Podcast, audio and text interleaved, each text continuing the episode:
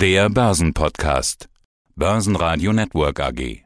Das Börsenradio. Marktbericht. Im Studio Sebastian Leben und Peter Heinrich. Außerdem hören Sie zur Charttechnik von DAX und Vonovia, Chartanalyst Stefan Salomon von Candlestick, zur Inflation den Wirtschaftsprofessor Harm Bandholz von der Fachhochschule Kiel, zu russischen ADR-Aktien André Wolfsbein von Freedom Finance, zur Situation der Tech-Aktien Fondsmanager Bucky Irmak vom Digital Leaders Fund, den Blogger Joschka Birkit von Finanzrebellen zur anderen Ansprache für seine Social-Media-Followers, Wikifolio-Trader Uwe Jenert aka Gordon Gecko 74 zu seiner aktuellen Strategie mit nur zwei Aktien und 86% Cash und Max Müller von Ländermarket erklärt, wie deren System funktioniert. Sie hören Ausschnitte aus Börsenradio-Interviews. Die vollständige Version der Interviews finden Sie auf börsenradio.de oder in der Börsenradio-App. Der DAX schafft die Gegenbewegung nicht. Den ganzen Tag über hielt er sich im Plus, drehte am Nachmittag dann doch ins Minus. Schlusskurs 14.340 Punkte, minus 0,3 Prozent. Was war passiert? In den USA kam der ISM Stimmungsindex und der war überraschend gut. Eigentlich eine positive Nachricht, aber Anleger interpretieren die Meldung offenbar als zusätzlichen Spielraum der US-Notenbank für eine striktere Notenbankpolitik. Damit kann man den Markt momentan verschrecken. Minus an der Wall Street und dann eben auch in Europa. Der ATX in Wien verlor minus 0,4% auf 3313 Punkte. Stärkste Gewinne am DAX waren die Autobauer, Porsche mit plus 4,1%, BMW mit plus 2,1%, VW mit plus 2%, es folgen Daimler Truck mit plus 1,9% und Mercedes-Benz mit plus 1,7%. In China sieht es nach Ende der Lockdowns aus und die chinesische Regierung hat angekündigt, die Autoindustrie im zweiten Halbjahr ankurbeln zu wollen. Verlierer im DAX waren die Deutsche Post mit minus 3,2%, Sartorius mit minus 5,9% und Schlusslicht Zalando mit minus 6,6%. In der zweiten Reihe gab die deutsche Banktochter DWS erneut minus 6,2% ab. Es gab dort eine Durchsuchung der Geschäftsräume wegen des Vorwurfs von Greenwashing. Daraufhin verkündete die DWS noch in der Nacht auf Mittwoch, dass CEO Asoka Wörmann seinen Hut nehmen muss. Mein Name Stefan Salomon, Chartanalyst, www.candlestick.de, meine Internetseite. Nach dem wochenlangen Pessimismus unter den Anlegern hat sich ja wieder, naja, nach der Erholung der vergangenen Tage relativ schnell schon wieder die Meinung durchgesetzt, dass das bereits gewesen sein könnte mit der Korrektur des Aktienmarktes. Ja, die Frage ist, stellt der Chart DAX die Bodenbildung in Frage? Könnte man so sagen. man muss ein bisschen weiter ausholen. Wir haben im deutschen Aktienindex einen durchaus längerfristigen Aufwärtstrendkanal und wir haben in 2021 ja eine längere Seitwärtsbewegung gehabt. Und aus dieser längeren Seitwärtsbewegung, die ja über ein Jahr gedauert hat, sind wir im Februar dynamisch nach unten herausgefallen. Und das ist im Prinzip immer noch ein Verkaufssignal. Das heißt, das Worst-Case-Szenario, dass wir also doch im Laufe des Jahres auch durch Gewinnrevisionen, länger anhaltenden Krieg in der Ukraine, hohe Inflationsraten etc., dass wir da weiter nach unten fallen, das ist durchaus noch auch aus charttechnischer Perspektive noch nicht vom Tisch. Das heißt, wir müssten, damit die Chartsituation sich wieder aufhält, in diese vorangegangene Range wieder zurückkehren. Das heißt, wir müssen also deutlich über die 15.000er Marke ansteigen. Dass wir jetzt mal so eine kurze Erholung gesehen haben, würde ich noch nicht überbewerten. Wir haben also seit Ende März bis Mitte, Ende Mai einen kurzen Abwärtstrendkanal ausgebildet. Aus dem sind wir jetzt nach oben ausgebrochen. Da ist noch ein bisschen Restpotenzial, vielleicht in Richtung 14.800, 14.900 Punkten. Aber dieser kurze Abwärtstrend, den sollte man noch nicht überbewerten. Das heißt, wir haben noch ein bisschen Restpotenzial in der Erholung, aber ob das schon die große Trendwende wird, sei mal noch dahingestellt. Auf der anderen Seite haben wir natürlich gerade in den letzten beiden Monaten eine sehr starke Unterstützung nochmal im Bereich 13.500, 13.600 Punkten gesehen. Das heißt, wir könnten also auch erst einmal in den kommenden Wochen zwischen diesen Zonen, also zwischen etwa 14.900, 15.100 als Widerstandszone und etwa 13.500, 13.600 Punkte als Unterstützungszone hin und her pendeln, bis sich da in irgendeiner Weise eine Aufhellung ergibt. Mein Name ist Harm Bandholz, ich bin Professor für Volkswirtschaftslehre und Wirtschaftspolitik an der Fachhochschule Kiel. Und wir sprechen natürlich über die Inflation, wie schon beim letzten Mal. Die haut inzwischen voll rein, würde ich mal salopp sagen. 8,1 Prozent in Europa, Rekord. In Deutschland 7,9 Prozent, so hoch wie seit 1973, 74 nicht mehr. Herr Bandholz, zunächst mal zur Lage ganz generell. Es sieht übel aus, aber man hört in letzter Zeit auch immer wieder davon, dass das Inflationspeak wohl erreicht worden sein soll. Wie schätzen Sie die Lage ein? Ja, also die Inflationszahlen sprechen für sich. Äh, Sie haben das ja angedeutet, das sind entweder Rekordhochstände oder zumindest Multidekadenhochstände. Das ist eine ganz besorgniserregende Entwicklung. Ich glaube auch, dass die Peaks, also die Höchststände bei den Inflationsraten selber erreicht sind oder schon knapp hinter uns liegen, je nachdem, welche Region man sich anschaut. Das hilft natürlich den meisten Konsumenten jetzt nicht, denn ein Hochstand bei der Inflation heißt jetzt ja nicht, dass die Preisniveaus wieder zurückgehen. Es lässt halt nur die Steigerungsrate ein bisschen nach. Nichtsdestotrotz für Volkswirte und auch Zentralbanker ist es wichtig, dass wir uns auch angucken, wie ist die Dynamik bei der Inflationsrate selber. Jetzt hatten Sie schon gesagt, für den Verbraucher ändert es am Ende des Tages nichts, weil teuer ist teuer. Es gibt ja den Staat und der will ja Ausgleichszahlungen leisten. Das läuft gerade jetzt schon. Wir haben das 9-Euro-Ticket bei der Bahn. Wir haben Tankrabatt, der heute gültig ist. Habe ihn gleich mal ausgenutzt schon heute früh. Einmal Zahlungen an die Bürger sind im Gespräch und vieles mehr. Das ist gut für den Geldbeutel des Verbrauchers, aber eben nicht für die Inflation. Weil das Problem ist ja nicht die Geldseite, sondern die Angebotsseite. Wenn man jetzt auf der anderen Seite noch mehr Geld reinschüttet, dann macht es das ja nicht besser. Also was ist aus volkswirtschaftlicher wirtschaftlicher Sicht von solchen Entlastungsmaßnahmen zu halten? Ja, es ist also eine ganz schwierige Situation. Sie haben ja eben schon mal kurz angedeutet, wir haben eine besondere Situation. Die Inflation ist diesmal nicht per se durch eine hohe Nachfrage erzeugt, sondern durch Probleme auf der Angebotsseite. Das macht die Politikreaktion immer schwieriger. Das haben wir auch lange nicht gehabt, äh, eigentlich zuletzt vielleicht in den 70er, 80er Jahren. Ähm, da müssen wir unsere alten Lehrbücher mal wieder entstauben. Aber wenn wir darüber reden, ist es aus meiner Sicht schon so, dass die Fiskalpolitik, also die Regierung, eher und schneller helfen kann, wenn sie denn möchte, als es zum Beispiel die Geldpolitik kann. Wenn es also tatsächlich gelingt, vorübergehend mal die Preise zum Beispiel an der Tankstelle zu reduzieren, ob das, was aktuell da passiert ist, jetzt die richtige Methode ist oder nicht. Aber wenn es klappt, dass die Tankstellenpreise, die Benzinpreise an der Tankstelle runtergehen, dann führt das schon dazu, dass die Inflationsrate temporär zumindest wieder etwas runtergeht. Wunderschönen guten Tag, werte Zuhörer. André Wolfsbein, traditionell im Studio bei Börsenradio und bei der lieben Peter. Heute ausnahmsweise mal aus einer ja, etwas ungewöhnlichen Location, nämlich aus Zypern, Limassol. Hier in der Nähe vom Strand, sonnengebrannt und gut gelaunt. Wunderbar. Hallo Peter und hallo Zuschauer. Grüße dich zum Freedom Finance Börsenfrühstück. Ja, das mit Strand klingt jetzt toll, aber du sitzt im Büro. Ich meine, das ist eine Niederlassung oder die Zentrale sozusagen von Freedom Finance in Zypern das Börsenfrühstück aus Cyprus. Wie sieht ein Cyprus-Frühstück aus? Mit Oliven oder besondere Teesorten? Wie ist dort das mit, Frühstück? Mit, mit, mit Feta-Käse und frisch gepressten Orangensaft aus Omas Garten, der, der noch warm von der Sonne ist. Das klingt doch nach wirklich einen netten Spot zum Arbeiten. Ja, unser Thema heute natürlich ernst. Das sind ADRs und GDRs und das Problem der ADRs auf russische Aktien.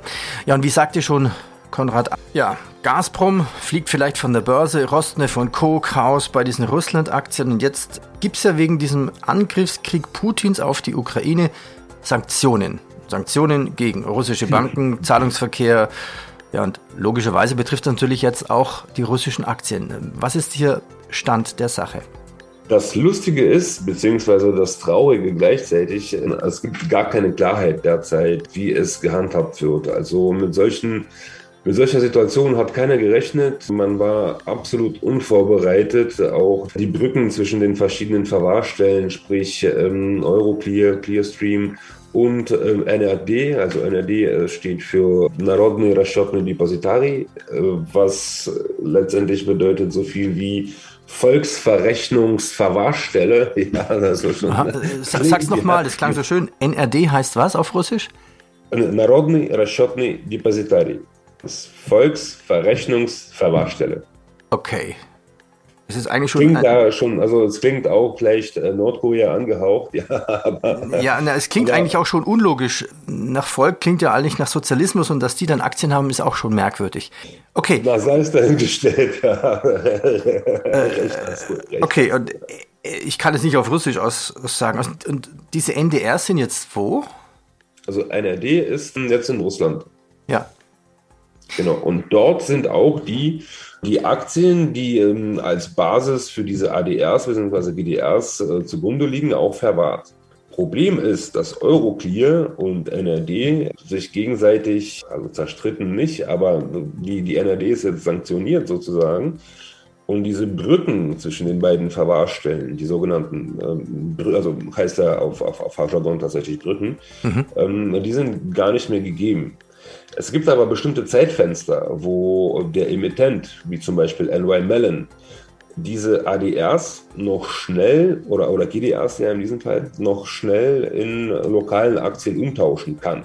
Ja, hallo, Baki Ermak, CIO beim Pi4 Capital und Manager des The Digital Leaders Fund. Ich will nur mal fragen, wie ihr mit dem ganzen Thema umgeht. Ich weiß ja, dass ihr als nicht reiner Tech-Fonds eben auch in Nicht-Tech-Werten ganz gut positioniert seid, beispielsweise Finanztiteln. Ihr gebt da ja auch Einblick, redet. Wir haben ja in den vergangenen Interviews auch schon immer wieder über einzelne Titel gesprochen, die bei euch drin sind, die bei euch stark gewichtet sind. Gab es denn Gründe zu Umschichtungen oder seid ihr zum Teil sowieso so aufgestellt gewesen, dass ihr sagt, gut, ein Finanztitel ist jetzt vielleicht nicht so stark betroffen von einer Growth- und Tech-Korrektur? Ja, das schon. Also wir haben wenn man sich die Top 10 Unternehmen anschaut oder vielleicht die Top 3, über die wir heute vielleicht einfach mal reden können, dann sieht man einfach, wie wir uns aktuell aufstellen. Eine unserer Thesen war ja, dass es ein Revival der Banken gibt, insbesondere Banken, die bei der Digitalisierung die Nase vorn haben, da schon sehr, sehr weit sind, eigentlich die diesen digitalen Transformationsprozess mehr oder weniger schon abgeschlossen haben, die eigentlich eine digitale Bank geworden sind. Und insbesondere Banken, die ja vielleicht in Emerging Markets tätig sind. Emerging Markets vielleicht die ja, sehr viele Rohstoffe auch haben und von diesem Makroumfeld eventuell sich gut entwickeln. Und eine BBVA ist halt ein sehr, sehr gutes Beispiel. Eine BBVA hat jetzt 70 Prozent der Umsätze eigentlich aus den Emerging Markets, also Mexiko, Kolumbien, Lateinamerika plus die Türkei und nur 30 Prozent aus Spanien.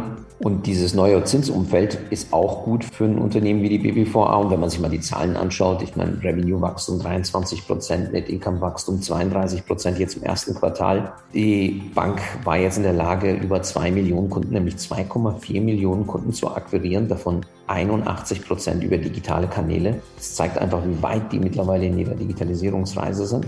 Und das bringt die Kosten massiv runter. Die Bank hat ein Efficiency Ratio oder Cost-Income Ratio von jetzt 40,7. Und Sie haben auch gesagt, dass diese Zinserhöhungen, die wir sehr, sehr deutlich sehen bei Kurzläufern, also über also ein Jahr, zwei Jahre, dass diese Zinserhöhung bei denen doch zu einer deutlichen Ertragssteigerung führt.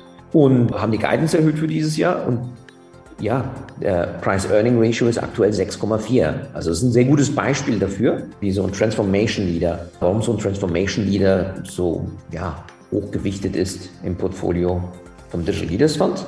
Wir haben sehr, sehr stark Gedanken darüber gemacht, schon letztes Jahr, wie gesagt, welche Unternehmen besonders profitieren könnten in diesem Umfeld und welche Unternehmen sind eigentlich sehr gut bewertet. Und da gibt es zum Beispiel, das haben wir auch mehrmals geschrieben, das ein oder andere Emerging Market Land, also wie zum Beispiel Kasachstan. Ja.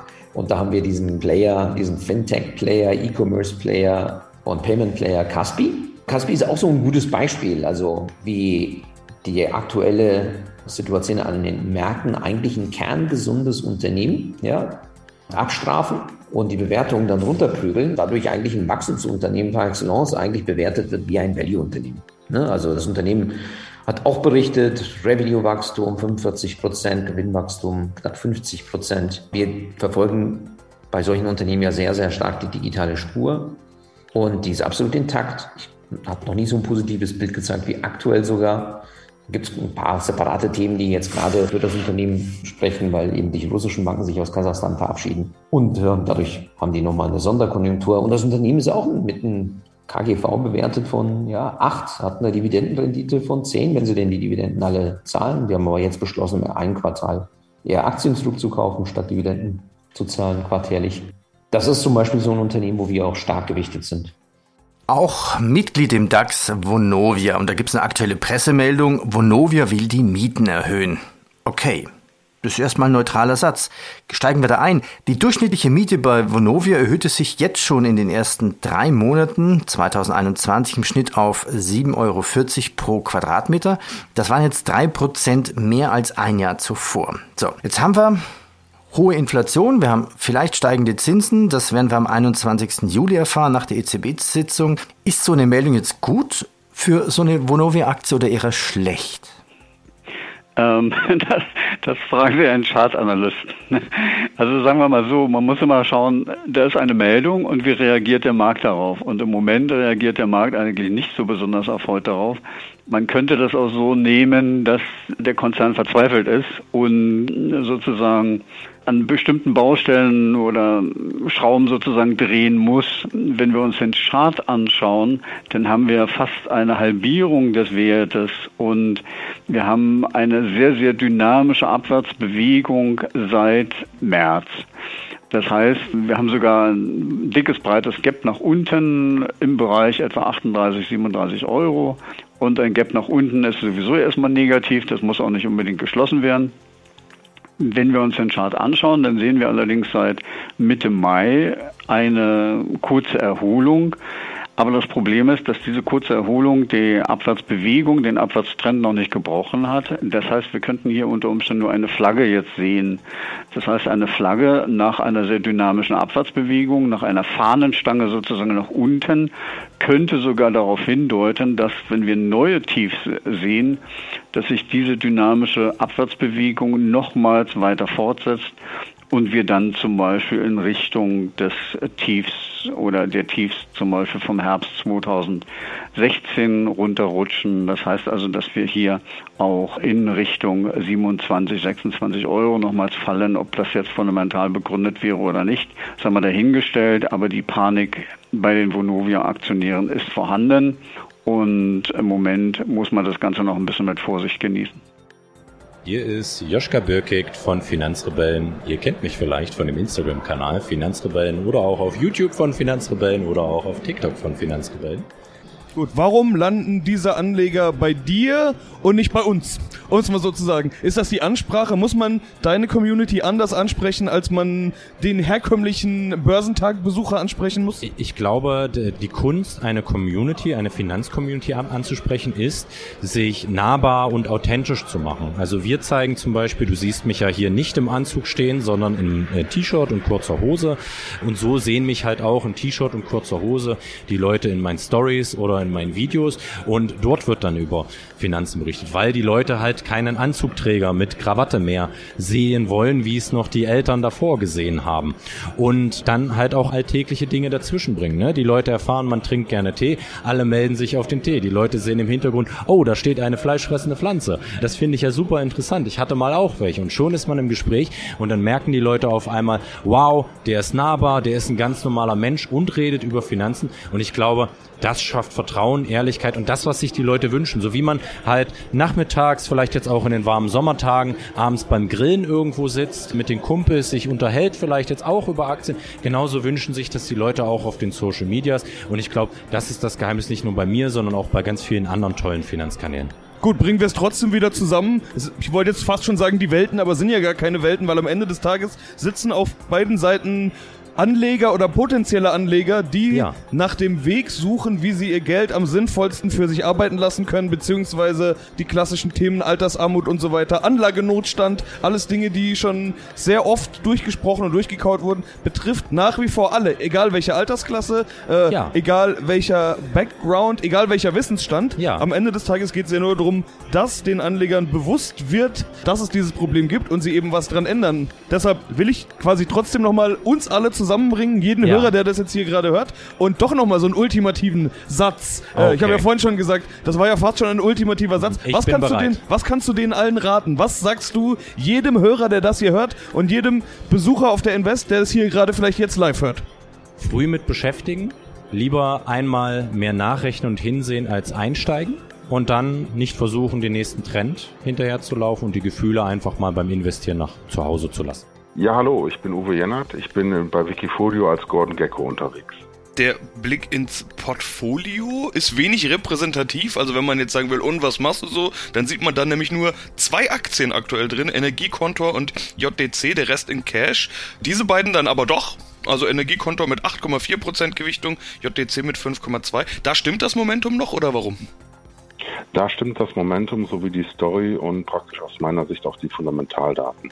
Und dass ich momentan eben so viel Cash habe, liegt eben daran, dass für mein Setup es noch nicht hundertprozentig gepasst hat für die Dinge, die ich im Wikifolio-Universum handeln kann. Ich hoffe allerdings, dass ich jetzt durch die Konferenzen neue Ideen bekomme, beziehungsweise auch die Aktien zu den von mir gewünschten Preisen kaufen kann, weil nach der MKK, nachdem ich mir einige Unternehmen angesehen hatte, hatte ich Limite im Markt, nur leider sind die Limite nicht bedient worden. Und aus meiner Sicht, auch wenn ich ein Momentum-Trader bin, muss ich praktisch immer auf das Risiko gucken. Sprich, ich kaufe nicht blind etwas nach, sondern habe praktisch meinen Horizont von wann bis wann ich kaufen würde.